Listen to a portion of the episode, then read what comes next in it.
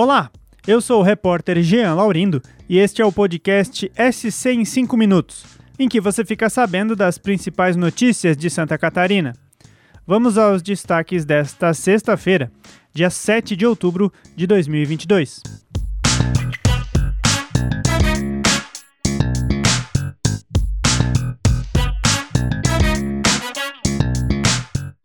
Depois do polêmico corte de 28 milhões de reais do orçamento para as obras da BR-470, o Ministério da Infraestrutura voltou atrás e anunciou que irá cancelar o bloqueio.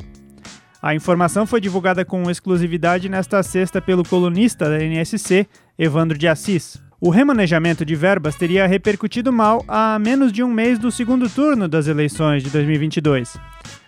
A mudança ocorreu após o senador Espiridion Amin, do PP, pedir explicações ao Ministério. Vamos falar agora dos arranha-céus de Balneário Camboriú.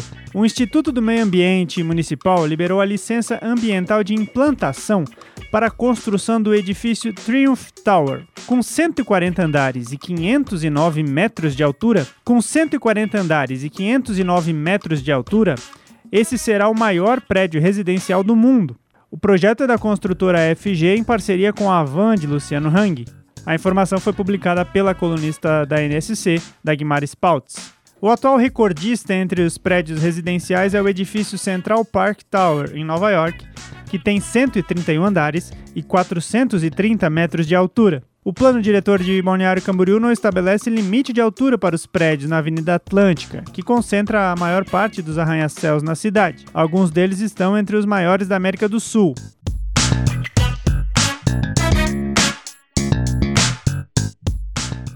E as eleições de 2022 continuam movimentando o Estado. Os candidatos a governador Décio Lima, do PT, e Jorginho Melo, do PL, que disputam o segundo turno, estão entre os que menos viajaram pelo Estado. O levantamento foi feito pelo Diário Catarinense entre 29 de agosto e 1 de outubro. Os 10 concorrentes ao Executivo Estadual visitaram, no total, 108 dos 295 municípios catarinenses. Essas agendas foram na campanha do primeiro turno. As regiões mais visitadas foram o Vale do Itajaí e o Oeste. Juntas, essas duas regiões concentram 41% do eleitorado do estado. Jorginho, que terminou o primeiro turno como mais votado, com 38,6% dos votos, cumpriu a agenda em 23 cidades, de acordo com as informações da assessoria. Já Décio, que passou para o segundo turno com 17,4% dos votos, visitou 17 municípios conforme a agenda. Quem mais percorreu o estado no primeiro turno foi Espiridião Amin, do Progressistas, que esteve em 60 cidades. Outro assunto que chamou a atenção nesta sexta-feira foi um assalto em um restaurante do bairro Carianos, no sul da ilha, em Florianópolis. O local foi cercado pela polícia militar na manhã desta sexta, após um grupo armado ter entrado no estabelecimento e agredido o proprietário. Funcionários que chegavam para trabalhar perceberam a movimentação estranha e acionaram a polícia. O grupo fugiu a pé e foi seguido por moradores. Dois suspeitos foram presos, mas a PM seguiu em buscas na região durante a tarde, para localizar outros possíveis envolvidos.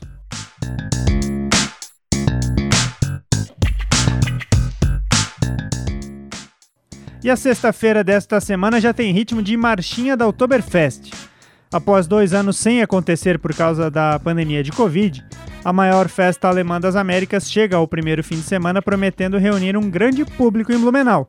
A programação desta sexta tem a primeira das atrações internacionais e também show com a banda Vox 3. No sábado, além do segundo desfile na rua 15 de novembro às 16 horas, a festa nos pavilhões tem as bandas Herr Schmidt e Cavalinho entre as atrações. A Oktoberfest começou na quarta-feira e segue até o dia 23 deste mês.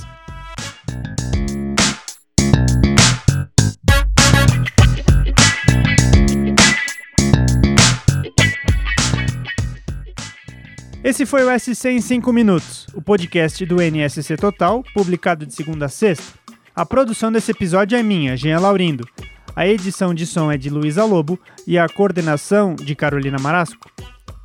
Essas e outras notícias você pode conferir também em nsctotal.com.br. Bom fim de semana!